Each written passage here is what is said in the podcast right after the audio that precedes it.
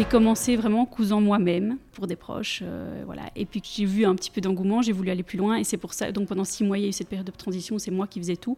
Et six mois après avoir commencé, j'ai vraiment eu un atelier de confection, et donc c'est pour ça que je dis que ça a commencé il y a un an et demi, parce que pour du vrai, disons. Le travail, c'est de conscientiser les gens, mais qui n'est vraiment pas facile parce que hum, les gens ont vite l'impression qu'on est moralisateur quand on leur parle de ça, parce qu'on n'aime pas voir évidemment tout le négatif qu'il y a derrière. C'est dur. Et donc je crois que l'esprit humain a tendance à, à, mettre des œillères et ne pas le voir. Euh, donc ça, c'est tout le travail. Et si votre business pouvait changer le monde? Je suis Stéphanie Fellen, entrepreneur, fondatrice de Smart to Circle, agence de conseil en stratégie durable. Business Impact, c'est un podcast où chaque semaine j'interviewe des personnalités inspirantes qui, à leur échelle, changent le monde grâce à leur business. Alors aujourd'hui, je vous propose de rencontrer Nastasia, fondatrice de la marque belge de vêtements pour enfants Histoire Sauvage. Alors vous verrez dans cet épisode qu'il n'y a pas besoin d'avoir étudié ni l'entrepreneuriat, ni avoir fait une école de commerce, encore moins le stylisme, pour changer de vie et lancer une marque de vêtements pour enfants. Nastasia, elle a travaillé en tant que chercheuse en neuropsychologie pendant 7 ans. Après un postdoc, elle a décidé de changer radicalement de carrière. Mère de 4 enfants et passionnée de couture et de tricot, elle ne trouvait que très peu de vêtements pour ses filles, mais aussi pour elle-même, qui répondent à tous ces critères éthiques et écologiques. Voilà pourquoi elle a lancé Histoire Sauvage il y a un an et demi, donc une marque de vêtements pour enfants qui allie l'éthique, l'écologie, l'esthétique et le confort. Alors avec Nastasia, on a parlé de son parcours professionnel, du lancement de la marque, de ses défis aujourd'hui et de comment elle a su les surmonter. Et alors en cerise sur le gâteau, elle a un cadeau rien que pour vous, chers auditeurs, chers, chères auditrices, puisqu'avec le code Business Impact en majuscule, vous aurez une ristourne de 20% sur votre commande chez Histoire Sauvage. J'espère que cet épisode vous plaira si c'est le cas, dites-le moi et surtout partagez ce contenu autour de vous. C'est le meilleur moyen d'inspirer un maximum de personnes à changer le monde grâce à leur business. Je vous laisse découvrir notre conversation. Très bonne écoute. Bonjour. Bonjour. Bienvenue dans le podcast Business Impact. Je suis heureuse de te retrouver ce, matin, ce, vendredi matin. Mais moi aussi, merci. Alors, euh, alors que je, je n'écorche pas ton prénom, parce que plusieurs fois dans ma tête, ça, faisait Nastasia. Nastasia. Nastasia. voilà. Ok. euh, ça vient d'où, euh, euh C'est d'origine russe. Ah, Mon grand-père était russe. Ton grand-père était russe. Mhm. Ceci explique cela. Bah, du coup, Nastasia, est-ce que tu peux te présenter en quelques lignes, nous dire qui tu es, ce que tu fais alors, euh, ben voilà, donc moi c'est Nastasia, j'ai 35 ans, euh, je suis mariée, maman de quatre enfants, ça c'est ce qui me définit euh, la plupart du temps. Et alors je suis ben, depuis un an et demi la fondatrice d'Histoire Sauvage. On va venir plus en profondeur là-dessus après. Oui. alors avant d'aller sur Histoire Sauvage peut-être, est-ce que tu peux nous, nous, parler de ton parcours professionnel? Oui, alors là c'est un peu particulier. Donc j'ai d'abord fait des études de psychologie. Euh, très vite orienté en neuropsychologie. Donc c'est tout ce qui est euh, le lien entre le cerveau et, les, nos capacités euh, cognitives. donc boire, boire un verre d'eau, ce genre de choses.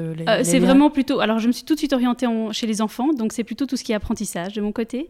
donc voilà, comment, comment finalement l'enfant apprend alors moi, ma spécialisation, ça a été les mathématiques, mais donc comment euh, il apprend euh, le nombre, comment ça se construit dans le cerveau, etc. Quelles sont les bases qui permettent tout ce développement. Alors là, moi, c'était principalement mathématiques, mais dans un premier temps, j'ai d'abord été neuropsychologue indépendante. Donc je voyais des enfants en individuel qui ont des difficultés scolaires. Et donc je les aidais surtout des enfants qui avaient des troubles de l'attention, hyperactivité, voilà, vraiment difficultés scolaires. Et dans un deuxième temps, j'ai commencé une thèse de doctorat. Et c'est là que je me suis spécialisée dans les mathématiques, donc dans tout ce qui est développement numérique et mathématiques, donc comprendre vraiment les bases de ce développement pour pouvoir à terme aider euh, les enfants qui ont des difficultés. Et pourquoi les maths? Euh, alors là, c'est le projet de recherche qui m'avait été proposé. Donc moi, vraiment, c'est le domaine de l'enfance, enfin les apprentissages chez l'enfant qui m'intéressait. Euh, la promotrice qui m'a proposé le projet travaillait spécialement là-dessus. Voilà, c'était vraiment un petit peu une opportunité. J'avais pas vraiment a priori moi un sujet de prédilection. Euh, et ensuite, euh, euh, j'ai continué en recherche pendant environ sept ans. Donc après mon doctorat, j'ai encore fait ce qu'on appelle des post-docs, donc des, des, projets de recherche, toujours dans le domaine des apprentissages. Mais alors j'ai aussi travaillé sur tout ce qui est compétences socio-émotionnelles des enfants. C'est-à-dire euh, Alors là, c'est tout ce qui euh, permet à l'enfant, mais à l'adulte aussi, mais vu que je travaille dans le développement, c'est vraiment tout ce qui leur permet de, de, s'adapter en situation sociale. Euh, donc comprendre un petit peu ce que ce qu'autrui pense, ce qu'autrui ressent pour pouvoir bien s'adapter. Donc c'est vraiment les capacités finalement à vivre en société. il faut développer ces, ces compétences-là. Euh, et euh, c'était un projet qui était en lien aussi avec les compétences euh, exécutives. Et ça, c'est toutes les capacités à, se, à, empêcher un comportement. En fait, c'est tout ce qui est lié à l'impulsivité. Mais ça se développe chez l'enfant, c'est pas du tout encore développé. Donc vraiment, on peut booster ces apprentissages-là, ces capacités-là. Et donc, on est allé dans les écoles. Donc j'étais avec une équipe de recherche, on était à plusieurs, on est allé dans les écoles pour essayer d'améliorer les compétences socio-émotionnelles et d'inhibition pour avoir des bons résultats sur le comportement. Euh, et alors, on a aussi évalué euh, le lien avec les apprentissages. Voilà. passionnant. oui, passionnant. C'est pas, le, sujet du jour. On, on pourrait, hein, surtout j'ai deux enfants, donc ça m'intéresserait de savoir un peu comment ça fonctionne, tout ça. Mais euh, qu'est-ce qui t'a fait aller justement vers, vers ça, la psychologie et puis le monde de l'enfant depuis, depuis toujours alors, j'ai pas eu euh, ce rêve d'enfant de vouloir faire la psychologie, mais très vite, quand j'ai dû réfléchir à mes études, bah, en fait, en fin de secondaire, très vite, je me suis dit, ok, je vais aller vers la psychologie parce qu'en fait, c'est plutôt le comportement, enfin le fonctionnement humain qui me passionnait. Euh, mais je ne savais pas du tout vers quoi j'irais. Il y a tellement de sujets en psychologie. Et c'est en découvrant les cours que petit à petit, c'est la neuropsychologie qui m'a, attirée. Alors au tout départ, c'était via l'adulte, en fait, tout ça. J'ai trouvé que c'était hyper impressionnant. En fait, c'est suite à un accident, par exemple un accident cérébral, euh, enfin vasculaire cérébral, ou bien un accident de voiture qui a une lésion cérébrale dans le cerveau. Il y a une de nos fonctions qui va, enfin une ou plusieurs, mais qui va être altérée à cause de cet accident. Euh, et donc, ça peut être vraiment quelque chose de très précis chez l'adulte. Et c'est parfois des choses qui sont assez euh, spectaculaire euh, pour nous de, découvrir. Par exemple, on peut avoir uniquement la zone qui s'occupe de la reconnaissance des visages. Donc un adulte ne va plus jamais reconnaître les visages de tous ses proches. Donc uniquement ça, bah, suite à vraiment une lésion à un endroit très précis. À un autre endroit, ça peut être uniquement les maths qui vont poser problème. Donc on voit à quel point chaque zone du cerveau euh, s'occupe d'une fonction. Et en fait, ça m'a passionné. Et puis très vite, moi, le monde de l'enfance, c'est mon, mon dada, c'est vraiment, voilà, c'est mon moteur. Et donc très vite, j'ai voulu m'orienter là-dedans, mais dans l'enfance. Ok. Et, tu, et, quand tu étais, euh, quand étais euh, enfant, tu, tu, rêvais de faire euh, quel métier? Mais c'est ce que je disais, je pense pas, que j'avais un rêve particulier, non. J'ai pas, j'ai pas été une enfant qui disait je veux être médecin ou je veux être non, pas spécialement. C'est vraiment, je suis quelqu'un de très très dans la, la, compréhension des autres, qui aime aider, et donc je pense que la psychologie est venue petit à petit en grandissant et en apprenant à me connaître mmh. moi-même assez euh, naturellement. Voilà, euh, tout à fait. Euh, alors, je voudrais quand même savoir comment ça se fait, comment ça s'est fait pour toi. donc, juste si je retrouve, donc tu me dis que tu as 35 ans. Oui. ça fait un an et demi que tu as lancé Histoire sauvage, et donc ça fait aussi un an et demi que tu as arrêté. ah, ça fait un peu plus parce que j'ai arrêté complètement la recherche. En fait, il y a un peu plus longtemps qu'un an et demi parce qu'il voilà, il y a eu un petit délai quand même mhm. entre les deux. Et je l'ai fait. Alors, c'est pas une envie de, de changement radical. quand j'ai arrêté la recherche, c'est en fait le contexte de la recherche fait qu'on a des, contrats à durée déterminée. C'est vraiment on travaille sur un projet. Le projet de recherche est fini, bah, en fait on recherche un nouveau projet ou bien on postule parce qu'il y a un projet. Mais voilà, c'est toujours des démarches. Il y a un moment donné où il y a un côté un peu fatigant à ça, de pas se dire c'est bon pour quelques années. Donc mon plus, contrat le plus court a été trois mois et le plus long de deux ans après ma thèse.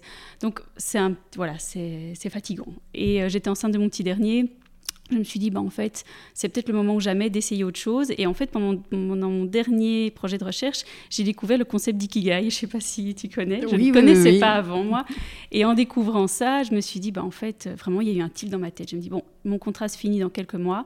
Euh, qu'est-ce que j'aime faire? J'adore coudre, j'adore tricoter, j'adore euh, euh, inventer vraiment des, modèles pour mes enfants.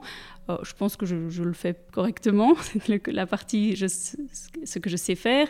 Ce qui est bon pour le monde, dans l'ikigai, la partie, ce qui est bon pour le monde, bah, c'est selon moi faire les choses bien en fait. C'est-à-dire que quand une activité, elle le fait sans nuire à autrui, avec des valeurs de respect, de respect de la nature, de l'homme. Et puis bon, bah, alors il y avait la partie est-ce que je peux en vivre ou pas? Et voilà, ça, ça permettait de remplir mon ikigai. Je me suis dit, bah, en fait, c'est le moment jamais d'essayer. Bon, j'étais enceinte, donc j'ai d'abord euh, accouché, puis il y a eu le Covid. Donc il y a eu tout un moment un petit peu de transition qui m'a permis de réfléchir, etc. Euh, et, donc voilà, c'est pour ça que ça a mis encore un petit peu de temps. Et j'ai commencé vraiment cousant moi-même euh, pour des proches. voilà. Et puis j'ai vu un petit peu d'engouement, j'ai voulu aller plus loin et c'est pour ça. Donc pendant six mois, il y a eu cette période de transition, c'est moi qui faisais tout. Et puis il y a donc un an et demi, il y a un an et demi, donc six mois après avoir commencé, j'ai vraiment eu un atelier de confection. Et donc, c'est pour ça que je dis que ça a commencé il y a un an et demi, parce que pour du vrai, disons, euh, voilà, où j'ai vraiment un atelier de confection, euh, j'ai mes patrons qui sont faits de manière plus professionnelle, etc. Ça fait un an et demi. Ok.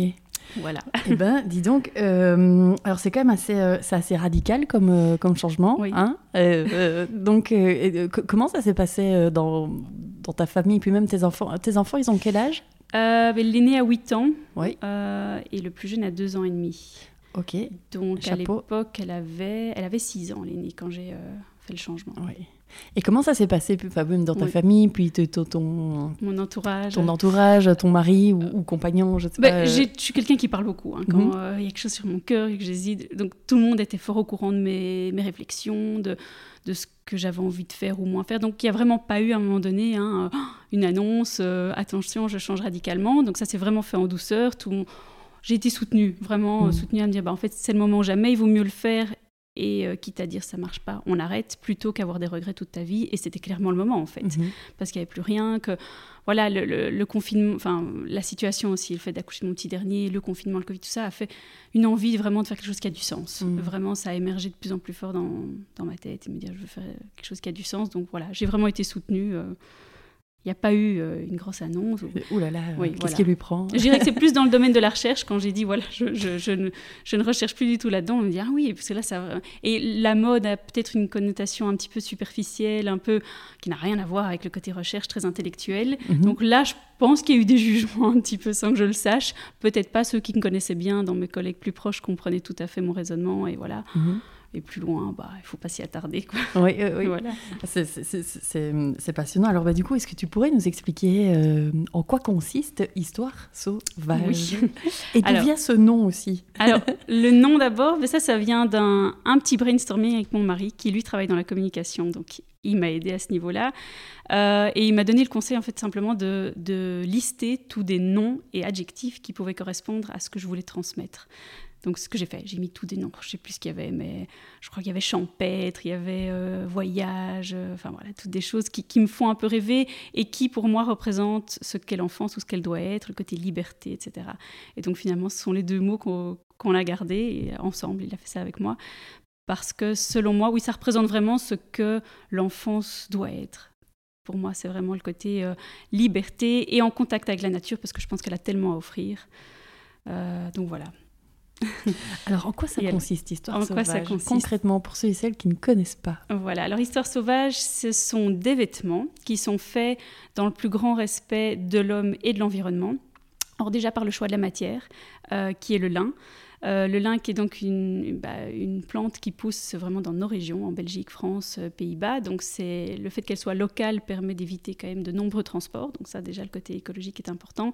Ça permet aussi de s'assurer de bonnes conditions de travail parce qu'en Europe, bah, voilà, il y a quand même des critères. Euh, on a aussi euh, le fait que tout soit confectionné en, Belgique, dans une entreprise de travail adapté, qui permet de nouveau de limiter les transports et de nouveau de s'assurer de bonnes conditions de travail. Et puis il y a tout un aspect social qui me tenait aussi à cœur, euh, puisqu'il y a une insertion de personnes qui sont porteuses de handicap. Donc voilà, ça c'est vraiment le contexte respectueux euh, de l'homme. Et euh, sont aussi des vêtements qui euh, sont conçus pour durer longtemps, parce que ce sont des coupes amples. et pour, par exemple pour les robes ou les jupes, elles sont prévues pour être longues au départ. Donc si on l'achète dans la taille prévue, elle est longue. C'est souvent mi-mollet.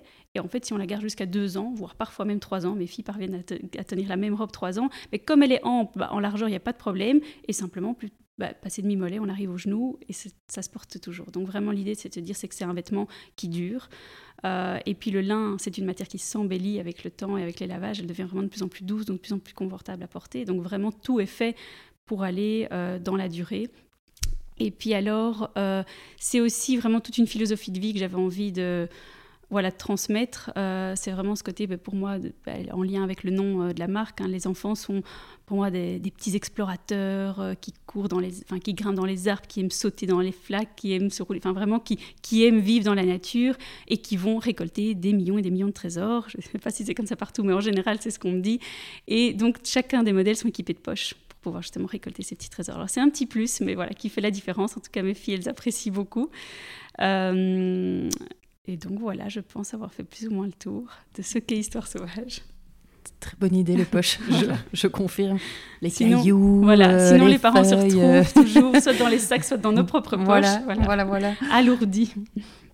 Euh, alors j'ai euh, plusieurs questions qui me viennent par rapport à, à aller au déroulé, la, manière dont ça, dont, ça s'est passé pour toi. par quoi tu as commencé Et puis est-ce que ça a été facile ou difficile aussi aller trouver des, trouver les fournisseurs, trouver les matières euh, j'anticipe des questions que plein de gens se posent. Oui, mais il y a des minimums de production. Oui, mais il y a des minimums d'achat. Comment ça se passe, etc. Donc euh, comment ça s'est passé pour toi? Facile, je ne dirais pas. Euh, surtout que je viens d'un milieu qui n'a rien à voir. Donc effectivement, j'ai découvert un monde, même si c'était une passion. Mais donc voilà, en tant qu'amateur, c'est pas du tout la même chose j'ai toujours cousu. Mais donc, bon, le fait de connaître quand même un tout petit peu, voilà, j'avais des termes de couture, il y avait des choses que je connaissais, ça me donne des bases, mais cela dit, j'arrive quand même dans un grand monde, euh, un univers du textile. Euh, donc non, facile pas. Et je pense que si je devais euh, vraiment trouver l'élément le plus difficile, ça a été le sourcing.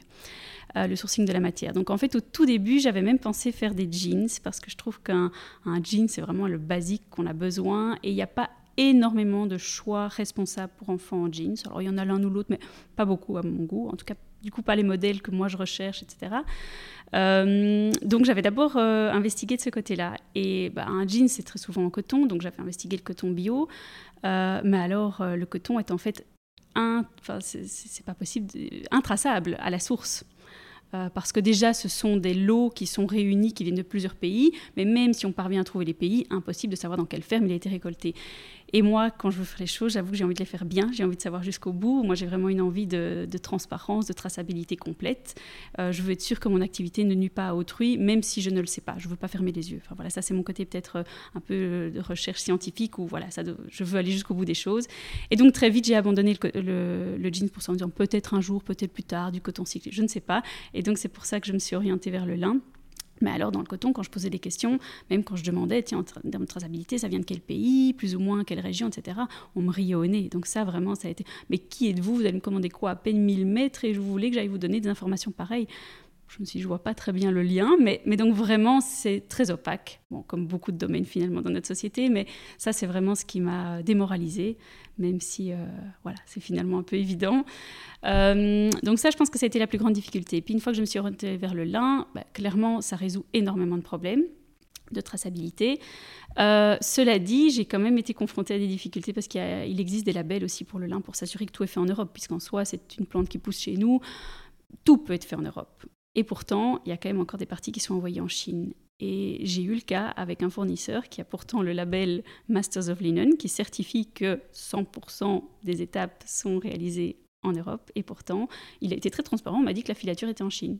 je je comprends pas, vous avez un label. Enfin, donc bref, voilà, malgré ça, il y a quand même encore des, voilà, je ne sais pas si on peut parler de corruption, mais en tout cas, euh, oui, plus ou moins. Et mhm. donc, c'est vraiment des choses qui m'ont fort démoralisée, quoi. Et c'est compliqué de se relever là après, parce que je me dis, moi je fais tout pour le faire bien et en fait il y a quand même toujours des gens qui profitent. Mm.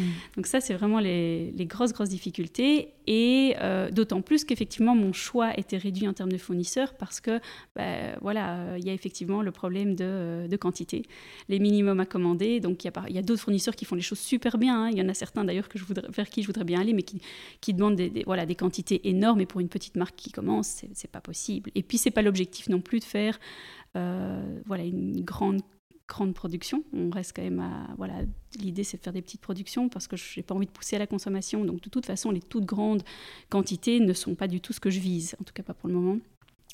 Donc effectivement, c'était une grosse difficulté, mais heureusement, j'en trouve, ça prend du temps. Voilà, ça a pris énormément de temps. Même chose pour la production. Euh, bah, en fait, il y a beaucoup d'ateliers de production. Euh, surtout maintenant, c'est souvent tout ce qui est éthique se fait au Portugal. Il y a beaucoup, beaucoup au Portugal, parce que c'est vrai que la main-d'œuvre est moins chère, mais ils ont énormément de demandes et ils ont effectivement des minimums de quantité qui sont importants pas importants pour des grosses marques, mais importants pour une petite marque qui commence. Et du coup, ici en Belgique, bah là, je peux même faire de la précommande si je veux. Elle s'adapte hyper, hyper fort. C'est vraiment un petit atelier à taille humaine. Donc voilà, ça a mis énormément de temps pour trouver tous ces partenaires, mais une fois qu'on les a, c'est voilà, ça fonctionne bien. Mhm. Donc tu as pu, as, pu trouver ton fournisseur de tissu, un ou plusieurs Oui, j'en ai plusieurs du coup, parce que voilà, en fonction des coloris ou des, parce qu'effectivement, bah, pour pouvoir lancer son propre coloris, il faut évidemment avoir des grandes quantités, ce qui n'est pas mon cas. Donc là, bah, je, je, pioche un petit peu partout pour voir les coloris qui me plaisent, sans, en prenant ce qu'ils ont en stock service en fait, sans mhm. devoir produire uniquement pour moi. Ok. Alors. Aujourd'hui, Histoire sauvage, en quelques chiffres, euh, pour ceux et celles euh, qui, qui, ne connaissent pas, c'est quoi, grosso modo euh, Il y a combien de modèles Et puis la présence aussi, tu vends, est-ce que tu vends uniquement en Belgique ou ailleurs enfin, voilà, Alors, quelques chiffres. Déjà, le premier chiffre, c'est une personne donc à la tête. Il n'y a, que moi qui travaille vraiment dans Histoire sauvage. Après, évidemment, j'ai tous mes les fournisseurs, les gens qui, travaillent, qui, qui, qui qui fabriquent le vêtement, qui font tout, évidemment, font partie de l'histoire, mais euh, disons que c'est moi qui chapeaute tout. Euh, alors en termes de, ben, justement de, de, ces petites fées euh, qui fabriquent les vêtements, ils sont, elles sont plus ou moins une trentaine dans l'atelier de confection. Qu'est-ce qu'il y a d'autre? Ben, Il y a jusqu'à maintenant, je pense, 15 modèles que j'ai développés. Euh, donc 15 en tout, hein, euh, en comptant les modèles été aussi.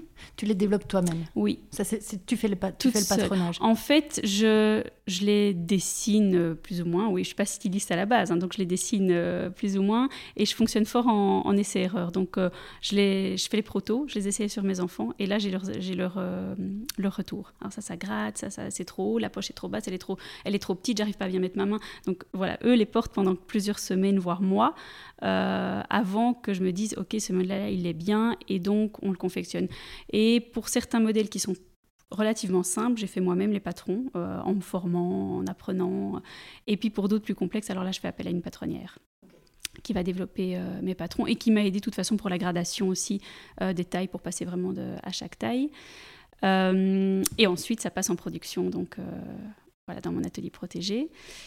Donc voilà, une quinzaine de modèles. Qu'est-ce que je peux dire d'autre? Trois, trois collaborations. Euh, voilà, euh, enfin une qui est en cours, mais voilà avec des, des ben, une, une, certaine avec des influenceuses pour, enfin des influenceuses, des personnes des, qui, qui, sont actives sur les réseaux pour développer une petite capsule mère-fille. Donc ça c'était chouette, on a fait ça au printemps.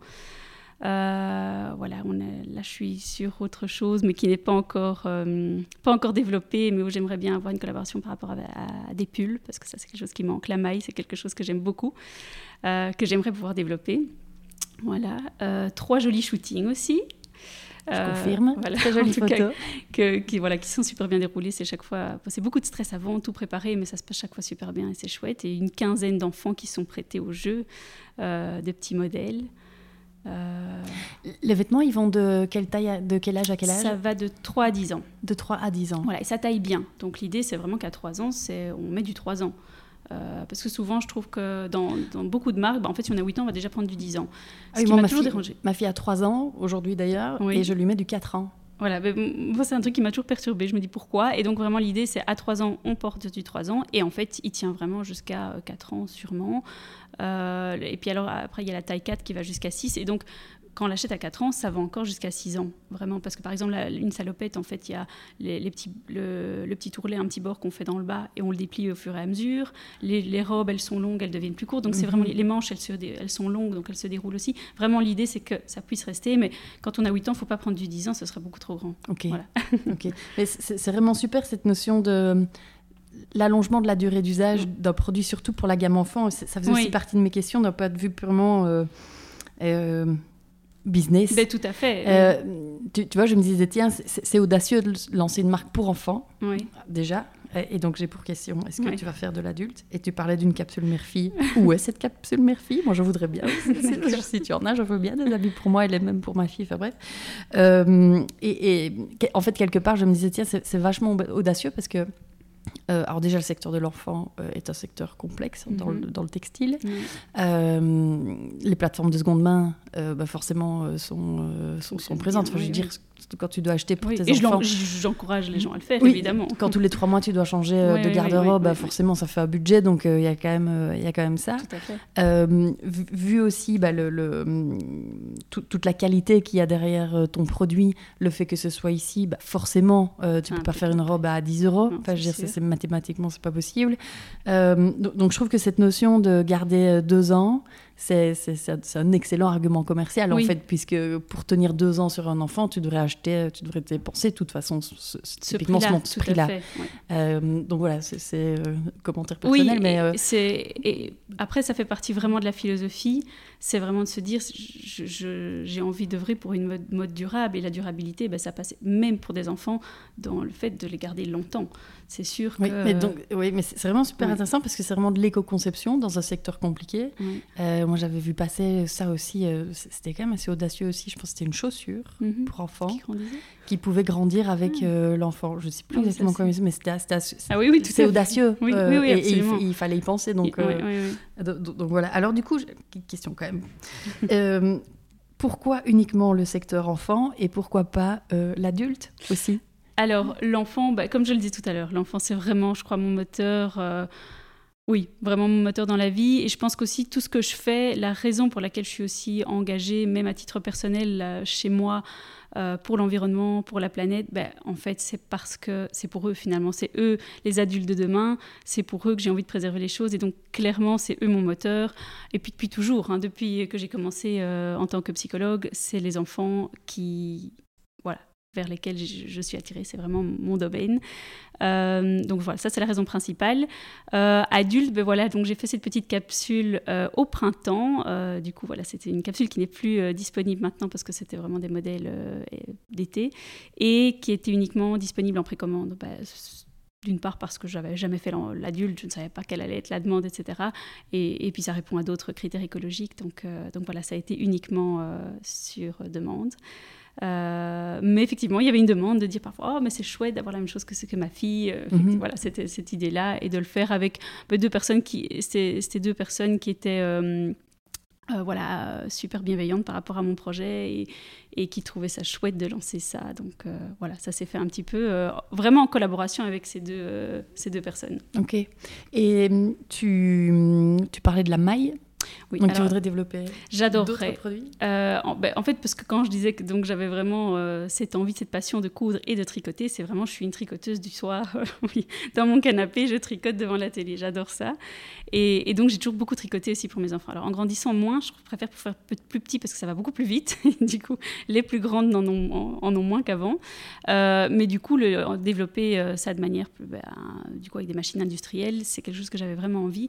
mais voilà, c'est pas facile non plus parce que c'est un certain coût évidemment que de nouveau je veux prendre une matière euh, ben, qui soit durable, qui soit surtout euh, euh, ben, respectueuse de l'animal si c'est une matière animale. et c'est vrai que moi j'aime beaucoup la laine, j'aime bien ce que soit chaud. Que...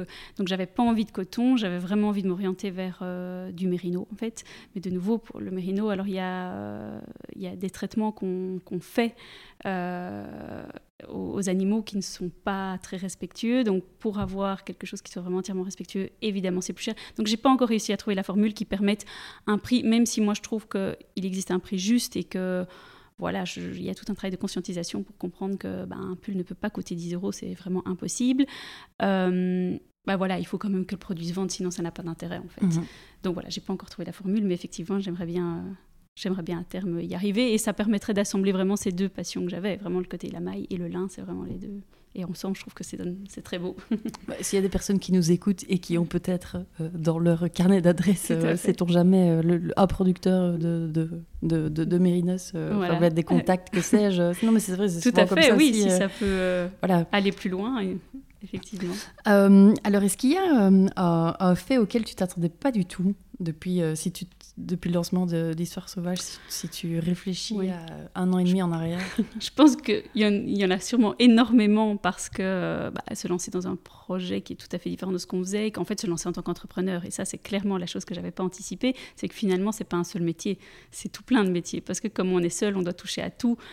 Euh, mais si je devais vraiment euh, en donner un, je dirais que c'est l'aspect euh, communication et marketing qui n'est pas du tout mon truc à la base. Alors j'ai vraiment appris à me former, j'ai fait des petites formations, des, voilà, des workshops, etc. Je pense que je me suis améliorée franchement depuis le début, mais euh, clairement c'est un aspect, j'avais pas du tout anticipé l'importance de la communication.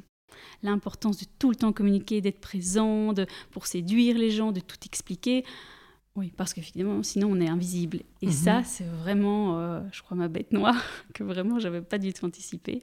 En même temps, si j'étais au courant de toutes les embûches que j'aurais pu avoir, je me serais sans doute jamais lancée. Donc peut-être qu'il valait mieux, Mhm. mais, euh, mais c'est vrai que cet aspect-là euh, est très très important.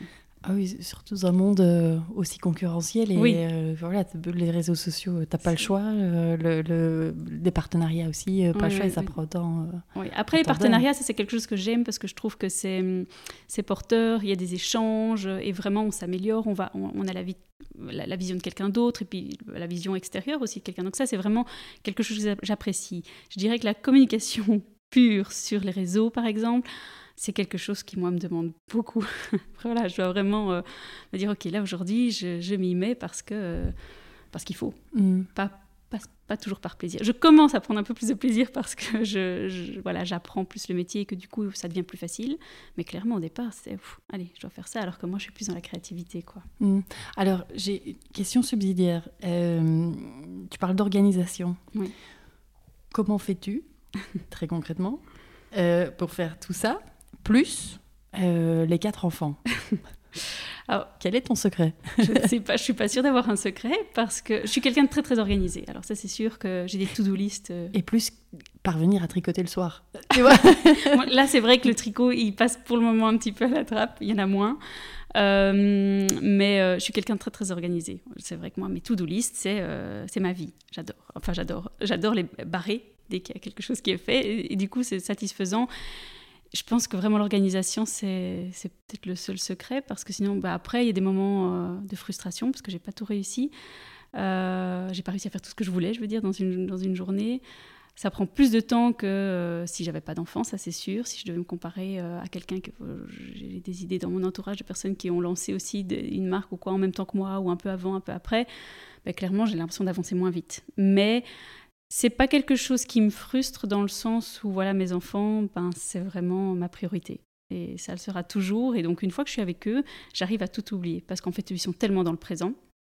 Il n'y a rien à faire. Eux, euh, voilà, on est, c'est maintenant, c'est maintenant. Et puis s'il y a une crise, c'est la crise maintenant. On veut une glace, c'est maintenant. Et donc quand je suis avec eux, j'arrive à tout oublier, même si euh, j'ai couru, couru pour euh, arriver à temps à l'école et que dans ma tête, une fois qu'ils sont là, il y a tout qui se pose. Et c'est le lendemain que ça recommence. Je pense que ça, je crois que eux, eux m'aident à, à garder le cap. Et, euh, et puis dès qu'ils sont à l'école, bam, ça recommence. Et là, c'est plus agité dans ma tête. Mm. tu, tu- tu- tu remets le turbo. C'est peut-être ça l'équilibre en fait. Hein, Peut-être. En tout cas, c'est le mien pour le moment. Mm. Euh, alors, c'est quoi aujourd'hui ton plus gros défi? Conscientiser les gens, je pense, conscientiser euh, et sensibiliser euh, les gens à bah, ce qu'il y a derrière un vêtement et pourquoi ça a ce prix-là. Juste au niveau du prix, pour préciser, Oui. euh, t'es dans la gamme, la de, gamme prix, de prix. on est entre 45 euros la pièce la moins chère et 100 euros la plus chère. Mm. Bon, 100 euros pour voilà, une combi entière, manche longue, quelque, enfin, voilà, finalement, quelque chose de compliqué. de euh, com- et de complet aussi. Oui. Enfin, oui, non. Alors, on va ajouter un pull, mais dire, euh, c'est pas juste un t-shirt ou c'est pas juste une jupe. c'est ça. Et voilà, la jupe la moins chère est à 45 euros. Euh, et donc, oui, c'est vrai que souvent, fait, longtemps, je me suis dit, mon défi, c'est diminuer les prix pour rendre la mode éthique plus accessible. Et parfois, je le pense encore. Mais en même temps, je suis pas si sûre que ce soit tellement ça. Et récemment, j'ai encore écouté l'épisode, un épisode de Nouveau Modèle. C'est un podcast sur la mode responsable. Euh, et Chloé Cohen, qui anime le podcast, expliquait euh, en fait, pourquoi est-ce qu'on dit que, que la mode responsable est trop chère? Qu'est-ce que c'est trop cher? C'est trop cher pour acheter un rythme euh, effréné, c'est trop cher pour acheter énormément de vêtements. Donc tout est relatif finalement. Le trop... et, quand j'ai réécouté vraiment récemment, je me suis dit non, c'est vrai, c'est pas diminuer mon prix qu'il faut absolument faire. Tant mieux s'il y a moyen de diminuer et que tout le monde puisse en profiter, enfin plus de monde puisse en profiter. Mais c'est pas tellement ça le plus gros objectif, c'est vraiment conscientiser. On n'a pas besoin d'avoir euh, des armoires qui croulent, euh, des, vêtements, des enfants encore moins. En fait, Euh, si on a les moyens de les habiller bah, pour une semaine entière et qu'après on ait l'occasion de faire les machines, c'est suffisant. On n'a pas besoin d'avoir plus. Et donc finalement, c'est reconscientiser à ça et du coup remettre l'humain derrière l'objet, derrière le vêtement. Bah, en fait, qu'est-ce que c'est? Essayer de coudre un vêtement, un t-shirt, et vous verrez tout le temps qu'il faut. Après, évidemment, on n'est pas professionnel, d'autres professionnels le font plus vite, puis il y a des machines, mais ça n'empêche qu'il y a quand même tout un travail derrière, et on n'accepterait pas d'être pas ou peu payé pour faire ce travail-là. Ben, en fait, voilà, je pense que c'est le travail, c'est de conscientiser les gens, mais qui n'est vraiment pas facile, parce que hum, les gens ont vite l'impression qu'on est moralisateur quand on leur parle de ça, parce qu'on n'aime pas voir, évidemment, euh, tout le négatif qu'il y a derrière, c'est dur. Mhm. Et donc je crois que l'esprit humain a tendance à, à, mettre des œillères et ne pas le voir. Euh, donc ça, c'est tout le travail que je trouve très difficile. Et d'ailleurs, je viens de faire euh, une de mes collaborations, justement, qui est une très chouette collaboration, c'est que j'ai lancé, enfin j'ai en collaboration avec un, un podcast d'histoire pour enfants euh, français. On a fait trois épisodes, enfin elles ont écrit trois épisodes pour moi sur bah, la mode responsable et éthique, mais vraiment destinée aux enfants. Donc c'est vraiment une histoire qui est euh, féerique avec un peu de magie, c'est dit de manière douce. C'est pas, on va pas dire voilà c'est horrible dans les usines, dans les ateliers de confection, mais ça permet de voilà, conscientiser l'enfant qui écoute et le parent euh, aussi. Donc ça c'était mmh. vraiment une de mes envies, c'est de conscientiser, mais sans avoir l'air moralisatrice parce que c'est très difficile, ça marche pas. Et, euh, et, du coup, je trouvais que le faire via cet aspect ludique, voilà, pouvait aider. J'espère en tout cas. Le premier épisode est sorti lundi. C'est où? Ça s'appelle comment? Euh, Le podcast s'appelle Envolé Compté. Donc elles ont déjà. Euh, comment tu dis? Envolé Compté. Euh, et donc, euh, elles ont déjà plusieurs histoires euh, voilà, qu'elles ont commencé euh, pendant le confinement. Et donc là, la toute dernière histoire qui est en train de sortir pour le moment, c'est celle qui est donc faite en collaboration avec Histoire Sauvage. et le premier épisode est sorti ce lundi, et les deux suivants, les, les, lundis qui, qui arrivent, ah, s'appelle Indra et le manteau magique. Ah, génial. Voilà, c'est vraiment voilà, des très chouettes histoires. Je mettrai le lien je mettrai le lien dans, dans, dans, l'épisode, dans les notes de, de, de, l'épisode. Oui, ça, vaut la peine. Ah bah oui, c'est super parce que c'est vrai que en plus, si, si, si tu es un petit peu dans ce côté euh, voilà, enfant et un peu un monde féerique, effectivement, bah, tu, peux aborder des sujets graves. Oui. Euh, parce qu'il faut quand même appeler un chat un chat. Hein. Je dirais ouvrir les boîtes Moi, de Pandore. Pas de tabou. On est quand même en 2022, les boîtes de Pandore, il faut les ouvrir. Hein. Dire à un enfant que dans d'autres pays, il y a d'autres enfants qui vont pas à l'école et qui fabriquent des vêtements, il bah, faut appeler un chat un chat. Je pense que. Moi, je suis bien d'accord. Moi, c'est vrai que je mon suis... point de vue, hein, mais, euh, mais faut le dire avec aussi. douceur. Moi, je... Avec je douceur. pense qu'il n'y a pas de tabou. Je pense qu'il faut parler de tout. Effectivement, il y a des mots qu'on va utiliser avec un enfant d'un certain âge, avec un enfant d'un autre âge et un adulte mais euh, il faut dire les choses. Voilà, et il faut bousculer aussi. Hein. Euh... Parfois un petit peu, sinon ça marche pas. moi vraiment, on est en 2022, les boîtes de Pandore, il faut les ouvrir. On n'est plus, on plus dans les années 80, il y a urgence. Ah, donc, oui, euh, oui, mais pourtant c'est vrai que euh, c'est difficile. Hein. Quand on les ouvre, on voit clairement qu'il y a une réticence, ou oui, mais bon, et toi tu fais ça, oui, mais... Et... Non, mais il n'y a pas de mais, simplement Mhm. ouvrons les yeux, en fait. On n'aimerait pas être dans ces conditions-là, ben voilà. Non. Et aucun parent ne ferait travailler son enfant aucun. pour coudre des, des vêtements. Donc je, c'est ça aussi qu'il faut peut-être se rendre Tout à compte. fait. Est-ce que, est que, toi, en tant que parent, tu es OK que d'autres enfants Ouais. euh, Tout à fait. fassent, Et de, puis, de la couture Il y a les enfants, et puis il y a aussi, même parfois ce sont des adultes, mais qui sont bah, payés trois fois rien. aussi Euh, ou bien même des femmes qui doivent rester euh, plus de 12 heures sur une chaise, assises, même quand euh, elles sont menstruées. Elles ne peuvent pas se lever, elles doivent rester, elles doivent avoir fini leurs vêtements. Enfin, voilà, j'ai entendu vraiment des tas de témoignages, moi, qui me font, enfin, qui peuvent me faire pleurer. Et c'est vraiment ça aussi mon moteur, c'est de me dire, moi, je veux faire les choses bien. Et, et montrer qu'on fait les choses bien, j'ai pas envie de comparer et dire, ben, je fais bien, mais eux font mal. J'ai pas envie de faire ça, mais parfois, les gens oublient qu'en fait, bah, c'est pas normal. Enfin, en fait, tout le monde fait malheureusement pas comme ça Mhm. et, et c'est difficile. Donc je trouvais que voilà, le faire passer sous de cette manière-là. C'est une belle, c'est une belle façon voilà. de, en tout cas, ça me, dire les choses. ça me représente, c'est ma manière de Oui. faire les choses en douceur, en espérant que petit à petit euh, le Mm. message passe. Ah, c'est super, en tout cas, euh, comme, euh, comme vecteur, en tout cas, euh, euh, je trouve. Alors, question, est-ce que tu vois un lien entre ton métier d'aujourd'hui et ton métier d'avant, de, de chercheuse Mhm. Euh, Tu parlais de cerveau tout à l'heure. euh, que- quel lien tu peux faire euh, entre la neuropsy et puis aujourd'hui ton métier d'entrepreneuse, de conscientiser, Mhm. etc. Même au niveau des enfants, tu vois, cette histoire pour les petits. Quel lien de toutes, tes- toutes les connaissances que tu as, pu, euh, que as pu avoir, quel lien tu peux faire Il y a avec ça plusieurs choses à dire, je pense. La première, je pense qu'il n'y a pas déjà un lien direct entre vraiment ma spécialisation euh, de mes recherches vraiment sur les mathématiques et ce que je fais actuellement. Disons que ça, ça m'aide pour euh, accompagner mes enfants dans leurs apprentissages. Mais il y a par contre un lien à faire entre vraiment les neurosciences et, et tout ce qui se passe aujourd'hui en fait parce que euh, le cerveau euh, après je suis pas du tout au courant de toutes les études qui se font actuellement euh, en neurosciences sur notre réaction face au changement climatique. Il y a sûrement des études qui se font mais je, ne suis pas au courant. Mais en tout cas ce que je sais c'est que clairement le cerveau réagit d'une certaine manière. Il y a des systèmes de récompense c'est-à-dire que quand on reçoit quelque chose qui nous fait plaisir il y a une libération de dopamine dans le cerveau qui nous fait du bien et bah, consommer voir des choses qui font plaisir enfin vraiment donc tout ce qui est lié à la publicité qui nous donne envie, ça va procurer du plaisir. Et donc il y a clairement un lien qui, qui se fait et je pense que peut-être qu'il y a déjà des études qui sont réalisées, sûrement, mais je pense que c'est vrai que les, les, recherches à ce niveau-là permettraient vraiment de mieux comprendre ce qui se passe, ce qui nous donne du plaisir et pourquoi est-ce que euh, mettre en place euh, des choses contre le réchauffement climatique euh, ne, ne, fonctionne pas. Enfin, pourquoi est-ce qu'on ne le fait pas mmh si on arrivait à comprendre ça, on pourrait aussi proposer des solutions. Donc je pense que clairement, il y a un lien. Euh, ben, je pense qu'une une part de, réponse, c'est peut-être le fait que si on met en place certaines choses maintenant, en fait, le résultat, il est tellement à long terme qu'on n'arrive pas à se procurer la notion, le, enfin, le plaisir actuellement. Ça, c'est après, voilà une, une, interprétation que j'en fais, mais voilà, il faudrait faire plus d'études. Donc, je vois déjà ça. Après, il y a vraiment toutes les compétences que j'ai développées pendant la recherche, vraiment euh, des compétences de prise de recul, de d'esprit critique, de confrontation d'informations qui font que j'ai toujours envie d'aller plus loin. Et c'est ce qu'on disait un peu tout à l'heure aussi, c'est que je vais pas accepter euh, une réponse, bah voilà, bah, normalement ça vient de tel pays, ça devrait être OK. On a un label. Voilà, on a un label, bah, non, j'ai envie d'aller voir plus loin. En fait, voilà, vous avez le label, mais donc vous dites que tout est fait en Europe. Bah, ben, alors est-ce que vous pouvez me dire chaque... Euh, le lieu de chacune des étapes, la filature, le, tissage, etc., etc. donc ça, je pense que c'est vraiment plutôt euh, des compétences plus générales, je dirais, qui ne sont pas liées vraiment à mon domaine de recherche, mais à la recherche en général, qui m'ont vraiment, euh, oui, appris à, travailler de manière très rigoureuse et très précise. Et ça, je pense que ça m'aide dans, ce que je fais, parce que euh, puisque je veux zéro compromis, je veux de la transparence totale, euh, garder cette manière de travailler m'aide, je crois. M'aide et en même temps pas, parce que c'est clair que ce serait plus facile de ne pas vouloir faire, enfin de, de, faire des compromis, de ne pas vouloir aller si loin mais c'est pas ça que j'ai décidé de faire. Mm. Et tu vois, tu disais que hum, dans, tes recherches, tu, tu, tu, te concentrais sur l'apprentissage des enfants, donc comment un enfant peut apprendre quelque chose, euh, au niveau du comportement aussi.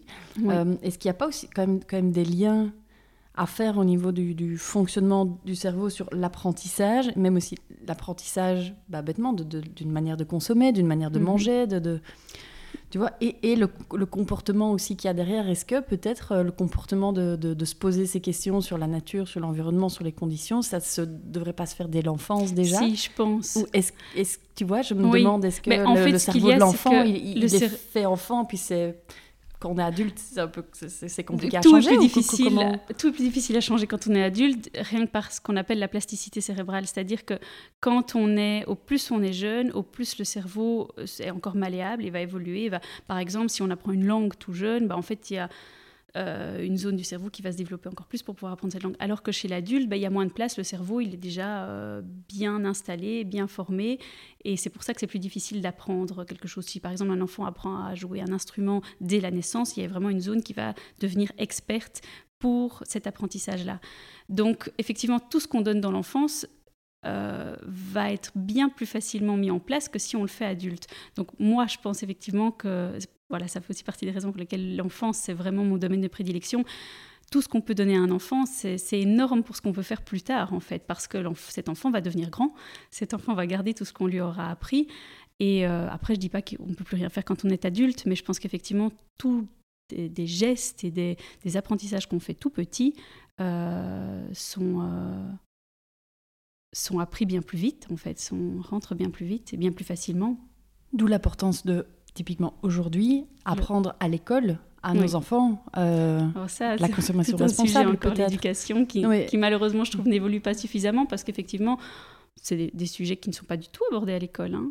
Tout, tout, à tout niveau, je veux dire que quand on parle, de, on parle de, des enjeux climatiques, mais, mais c'est aussi même l'éthique de, en fait, je trouve que c'est notre rôle d'adulte d'ouvrir les yeux à ces enfants parce que eux, ils, changent, ils diront bah en fait non, une fois que je sais tout ça, pourquoi est-ce que j'irai vers ça? Alors que nous, enfants, bah, en fait, on ne le savait pas, et les adultes avant nous ne le savaient pas vraiment non plus. C'est assez récent, finalement, qu'on découvre tout ça. Donc moi, personnellement, en tant que maman, je leur ouvre les yeux à tout ça. mais tout le monde mais ne se renseigne pas au autant que moi, et ça je comprends tout à fait. Moi, c'est parce que c'est devenu euh, presque passionnel. Euh, mais, mais du coup, ça devrait, je trouve, être le rôle de l'éducation nationale. Mais voilà. Donc effectivement, il y a un, pour moi des grands enjeux à ce niveau-là. Oui. En parlant d'enjeux, euh, est-ce que, et tu parlais de climat, euh, et tu, tu, tu, tu, es maman de, de quatre enfants, euh, comment tu te positionnes toi par rapport aux enjeux justement climatiques? Est-ce que tu es, est-ce que es optimiste pour l'avenir? Question difficile. Je sais Vraiment, ça dépend. Je crois que ça dépend des jours, même au sein d'une journée, ça va dépendre d'un moment à l'autre. Parce que quand j'échange voilà, avec des personnes qui sont dans, voilà, dans la même réflexion que moi. J'écoute les podcasts qui sont super engagés. Alors là, je découvre vraiment une multitude d'alternatives, de, solutions. Je me dis, en fait, on a tout, on a toutes les cartes en main pour, euh, pour changer les choses. Il faut s'y mettre maintenant. Mais on a tout. Et là, je, voilà, je suis super optimiste, ça fait du bien. Vraiment, ça me fait du bien.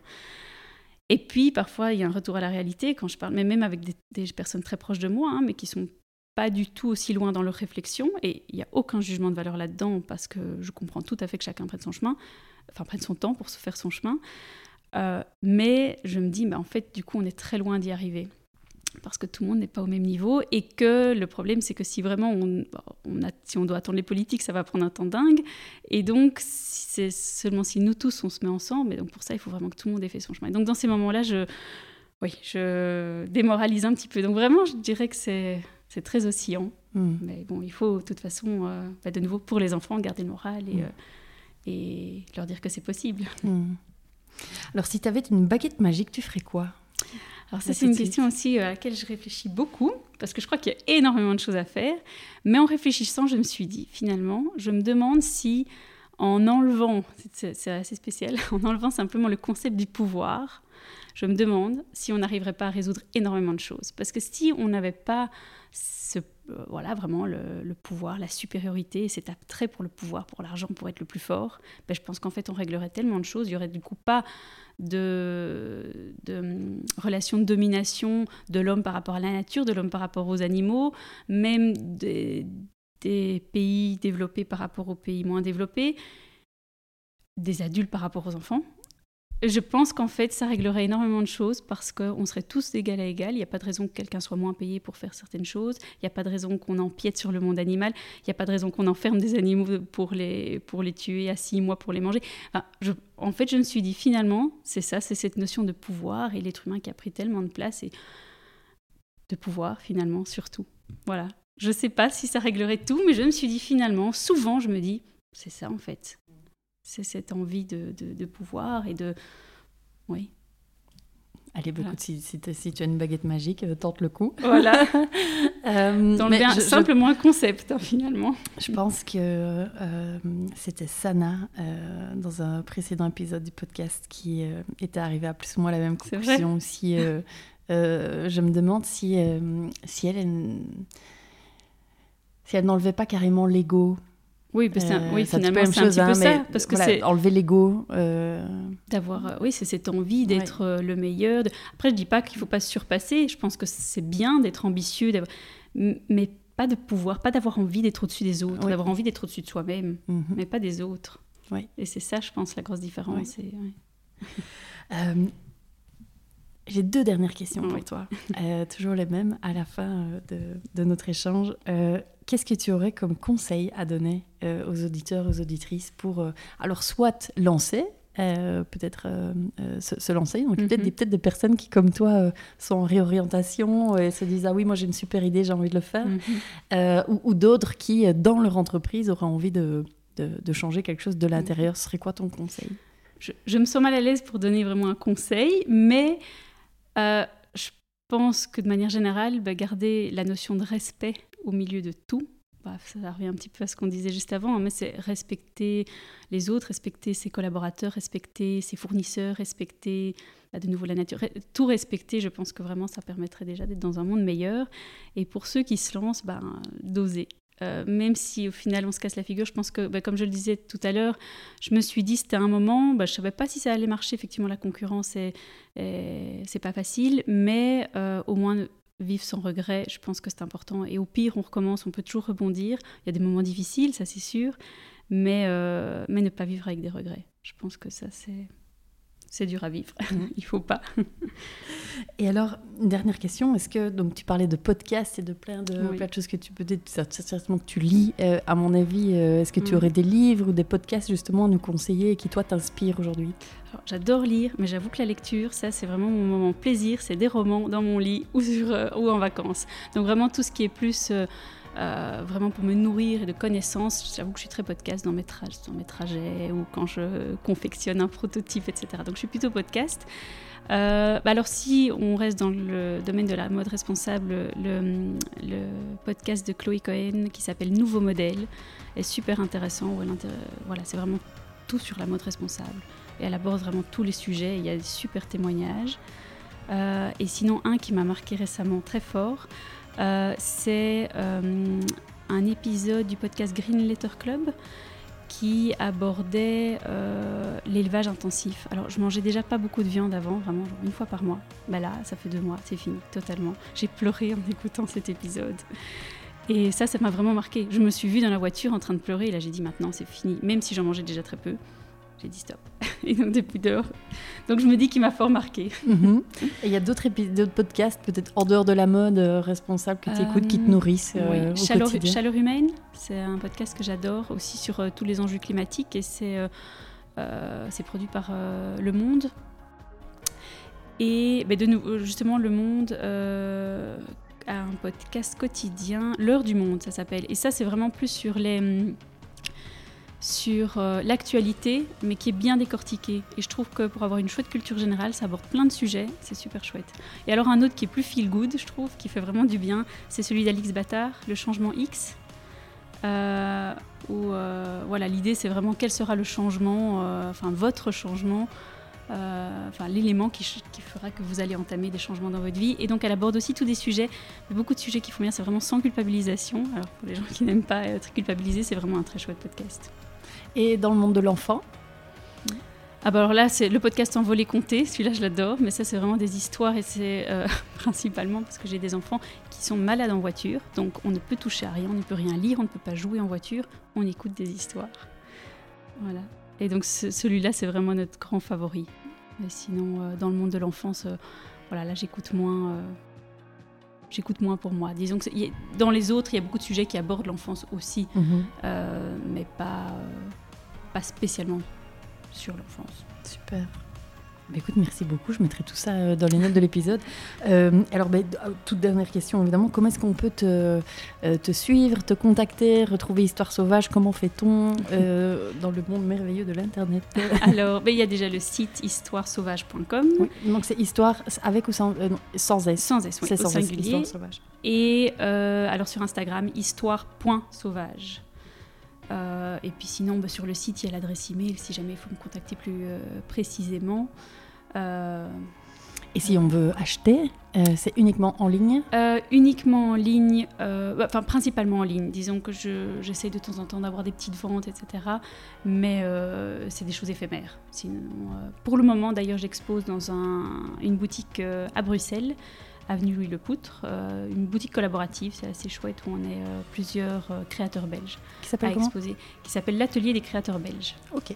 Donc voilà, là, là on peut me retrouver pour le moment physiquement et sinon, sinon c'est en ligne. Ok, super. Eh ben, écoute, un tout, tout grand merci pour, pour ton partage et puis pour ton expérience. J'invite tout le monde à tout de suite tout de suite, tout de suite déjà aller s'abonner à ton compte Insta, comme ça pour pouvoir suivre, euh, suivre tes, euh, ton, ton, quotidien et puis les euh, aventures, les, aventures d'Histoire Sauvage. Et puis d'aller faire un petit tour, évidemment, sur le site d'Histoire Sauvage. Merci beaucoup. Merci beaucoup. à bientôt. À bientôt. Voilà pour l'épisode du jour. J'espère sincèrement qu'il vous a plu. Merci de le partager à deux personnes qui pourraient être intéressées par ce sujet et de mettre une petite note 5 étoiles avec un petit commentaire sur Apple Podcast, sur iTunes en particulier, ce qui donnerait au podcast un maximum de visibilité dans les classements. Aussi, si vous allez sur www.business-impact.be et que vous me laissez votre email, vous recevrez une semaine sur deux les deux derniers épisodes ainsi que du contenu qui pourrait vous être utile et vous inspirer davantage. Pour finir, n'hésitez surtout pas à me contacter. Je suis active sur LinkedIn et sur Instagram. Euh, il suffit de chercher Stéphanie Fellen. Et si vous avez des besoins d'accompagnement pour votre entreprise, l'équipe de Smart Circle se fera un véritable plaisir de vous rencontrer. Je vous embrasse.